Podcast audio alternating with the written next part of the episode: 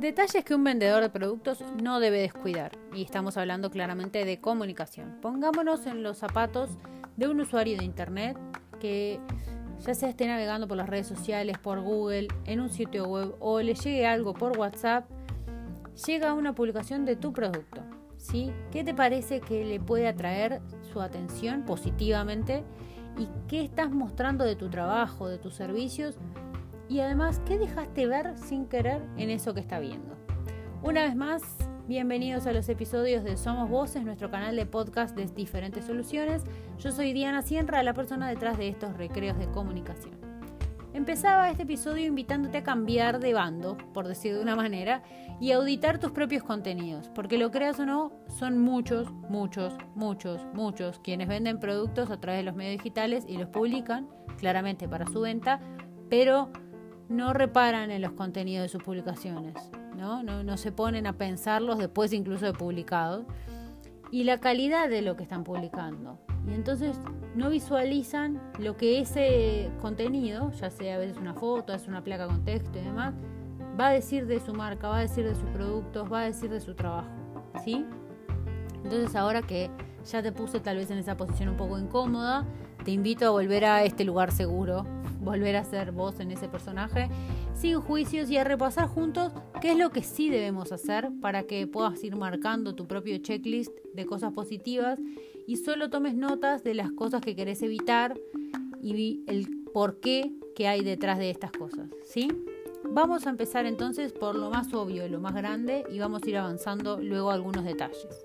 Por eso vamos a imaginar qué requisitos debe cumplir la parte gráfica para ser atractiva y convertir potencialmente a un cliente que recibe ya sea ese mensaje, que pasó por un posteo de una red social, porque le compartieron ese post, porque lo vio en su muro por la publicidad, porque lo recibió por WhatsApp, lo que sea. Pensemos en la parte gráfica, la imagen, que no estamos hablando necesariamente de foto y demás. Nótese que estamos hablando de publicaciones específicamente de productos y no de otros contenidos de marca, ¿sí? Que podemos tener en común con quienes venden servicios o que todos podemos estar realizando estrategias de branding. Pero ahora estamos hablando de lo que tiene que ver con una publicación de productos, de un producto específico. Entonces, esta imagen claramente debería tener una escena relacionada con ese producto o incluso podría ser una composición de imágenes, ¿no? Poder tener más de una bien armada, por favor, que no sea un collage desprolijo, pero sí tener una linda combinación de imágenes de diferentes usos de repente del mismo producto, tal vez planos más amplios, planos más cercanos o de detalle para ver, no sé, el punto de una costura o un detalle en un broche, etcétera. Esto sí, obviamente, el producto o la escena lo ameritan. Las posibilidades son muchas. Vamos a ver algunos ejemplos como para bajarlo a tierra, que es algo que me gusta hacer siempre. Imaginemos una presentación gastronómica para un servicio de catering o un lugar de comidas o viandas, ¿no? Entonces, para que el usuario se detenga en el mundo este de internet súper lleno de contenidos y realmente se deje tentar por tu propuesta, la foto tiene que contar con la correcta iluminación, ¿no? No puede ser algo como oscuro, como que no está muy definitivo, muy definido, perdón. Entonces es lógico señalar que de salir oscuro no se va a ver el brillo de los ingredientes o la preparación, no se verá sabroso, incluso se podrá suponer falta de calidad en los detalles o en la confección misma, ¿no? Si no luce eh, vistoso, no, luce brillante, no luce sabroso, capaz que hay algo mal en la confección, capaz que quisieron esconder algo, por eso la foto no es nítida. Entonces, veámoslo de esta manera, las imágenes son poderosos recursos para lograr una buena imagen, pero además son peligrosos a la hora de generar mala imagen, ya sea por la ambigüedad o por la falta de claridad en lo que importa. Entonces es algo que puede estar excelente, que puede ser de muy buena calidad, algo que de lo que podemos estar súper orgullosos, realmente la podemos embarrar, perdón la expresión, por no cuidar la gráfica. Otro ejemplo puede ser en un caso, por ejemplo, de vestimenta. Vamos a meternos en ese, en ese mundo. Imaginemos una prenda tejida, por ejemplo donde se puede percibir la trama del tejido. Vieron que todo lo que es en lana, por ejemplo, o en hilo, se puede ver cómo se confeccionó. Entonces, en esta prenda se pueden ver las terminaciones, los detalles, las decoraciones incluso, eh, cómo cambian los colores si es que si cambiaran la prenda Y el usuario puede incluso imaginar que es suave, que es abrigado, por la forma en la que nosotros estamos mostrando el producto. Si mostramos algo como de lejos, poco definido y demás, bueno, es una prenda, capaz que es lindo. Si lo estamos mostrando vestido con una modelo, bueno, le queda bien. Pero de ahí a que nos, dé, nos transmita mucho más que lo, claro, es más difícil. En el caso de los vendedores de servicios, donde esto también aplica, ¿no? Como mostramos eh, lo que hacemos, es norma apelar a escenas que muestren personas. Esto va para todos. Hablando en la venta de servicios, no de branding, ¿sí? Pero cuando queremos vender un servicio puntual. La recomendación es a mostrar un resultado aspiracional, de satisfacción, o sea, una persona que esté satisfecha por haber contratado, por haber hecho uso de lo que te contrató.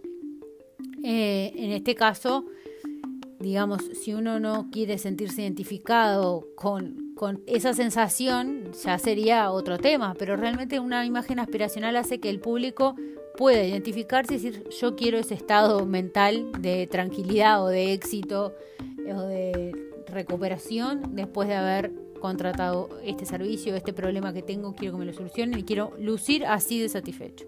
Pero deben prestar especial cuidado en lo que es la exageración, ¿no? Y en evitar imágenes de banco para ilustrar escenas, etcétera. O sea, estamos hablando de ir a lo real, a lo auténtico. Notas importantes entonces de lo hablado hasta ahora: la iluminación, la transparencia en reparar en los detalles y evitar las fotos de bancos de imágenes que no tienen secuencia ni relación con el negocio. Lo de secuencia me refiero a que después, por ejemplo, no conseguimos seguir usando los mismos modelos y eso claramente puede repercutir en que empecemos a rotar de tipos de estéticas de fotos y ya empieza a quedar como muy desprolijo. También sobre esta gráfica es interesante recomendar que no incluyan el texto sobreimpreso o que no lo haga o que lo hagan con criterio vendría a ser realmente la, la recomendación y sobre todo que no cubran el producto ni lo ensucien con las tipografías que no tienen nada que ver, que no que sobrecargan los elementos o que los tapan, ¿sí? Queremos mostrar la, sonrisa de una persona y la tapamos con una letra, por decir un ejemplo. O queremos mostrar la trama de un tejido y lo tapamos con, con tipografías. Eso es lo que estoy invitándolos a que eviten. En tiempos de filtros, en este mundo, sobre todo quienes usan internet o también los estados de WhatsApp. Si bien quisiéramos recomendarles que no usen los filtros para vender sus productos, esto no significa que no usen animaciones u otros elementos. Nos referimos a los filtros que esconden, digamos, de alguna manera, que cambian de colores, que les hacen eh, perder nitidez. Bueno, la propuesta es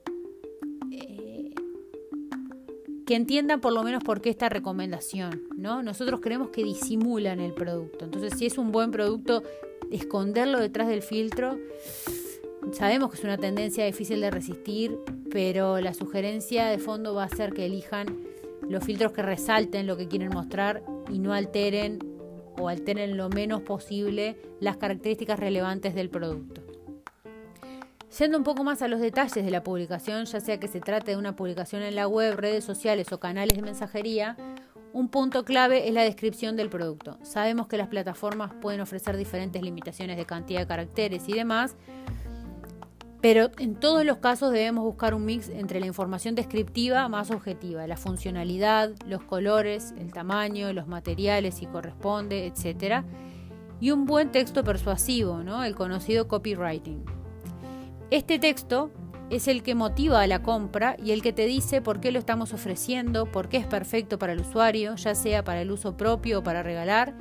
Y lo ideal es que sea concreto y directo, lleno de beneficios reales, reales y con un poco de creatividad en la redacción, digamos, que no sea información dura, para que no quede como una lista de supermercado. Es blanco, es alto, grande, es esto, es aquello. Beneficios reales y sobre todo lo referido al uso.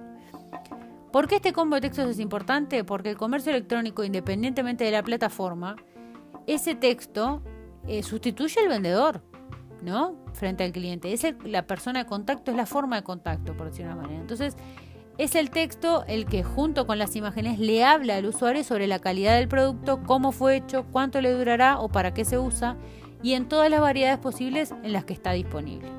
Busquemos nuevos ejemplos. Alguien que realiza una venta de productos frescos a domicilio, por ejemplo, y lo hace llegar a sus clientes, eh, se envía periódicamente una lista de precios vía WhatsApp. Es muy probable que levante muchos pedidos del público, que ya conoce sus productos, quienes ya validaron su calidad y sabor. Pero, ¿qué pasa con los nuevos clientes? Digamos, ¿cómo busca nuevos clientes a través de ese envío? Si usa WhatsApp, por ejemplo, es útil que use en sus estados un carrusel de piezas donde de repente pueda hacer recomendaciones de algunos destacados o señale un beneficio de sus servicios de esta semana, si lo pudiera generar, etc. Ese es el vendedor en acción y no la lista de precios. ¿Se entiende?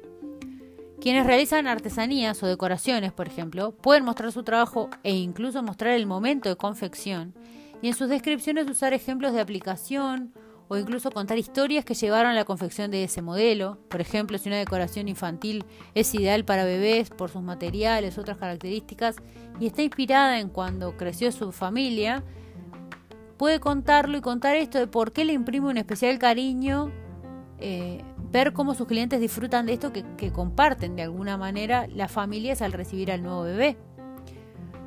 Otro ejemplo, por ejemplo, una persona en un taller mecánico y cambiamos totalmente de rumbo, de rubro.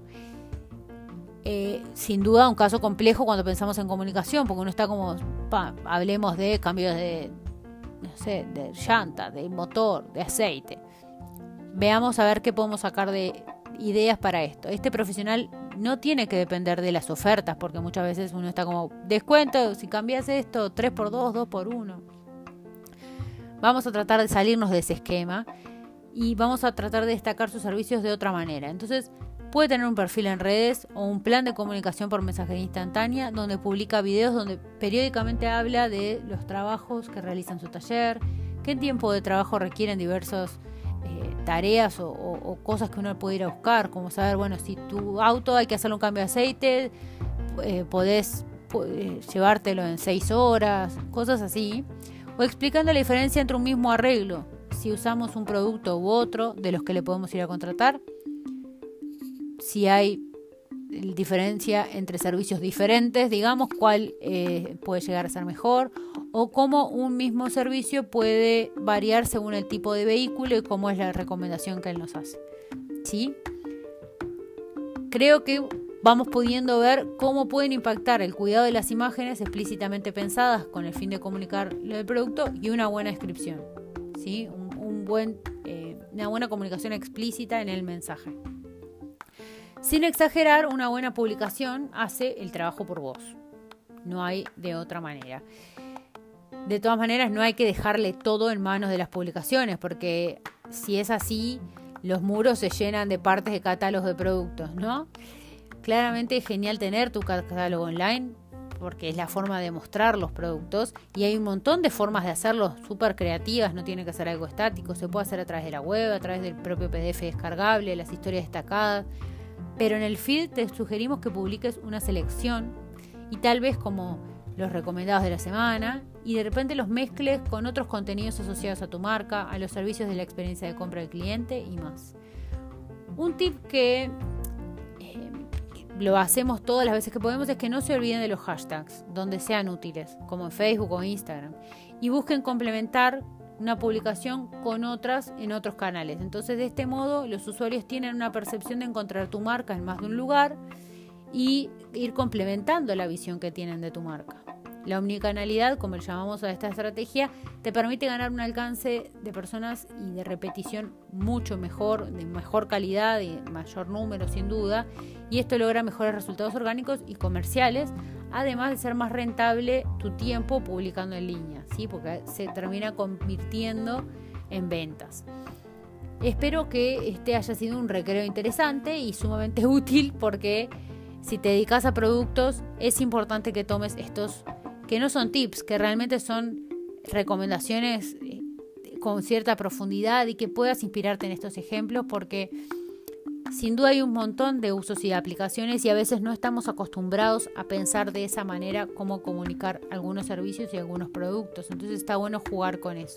Te invito además a complementar todo lo que estamos planteándote hoy con el podcast sobre estrategias comerciales para vender productos en línea y así también con otros contenidos que hay en nuestro sitio web, en nuestro blog, en nuestras redes sociales de diferentes soluciones e ir creciendo en tu camino de comunicación de marca, obteniendo mejores resultados.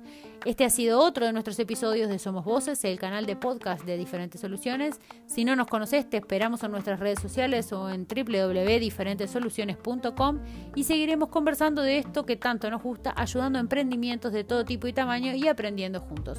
Mi nombre es Diana Cienra y te espero en el próximo episodio.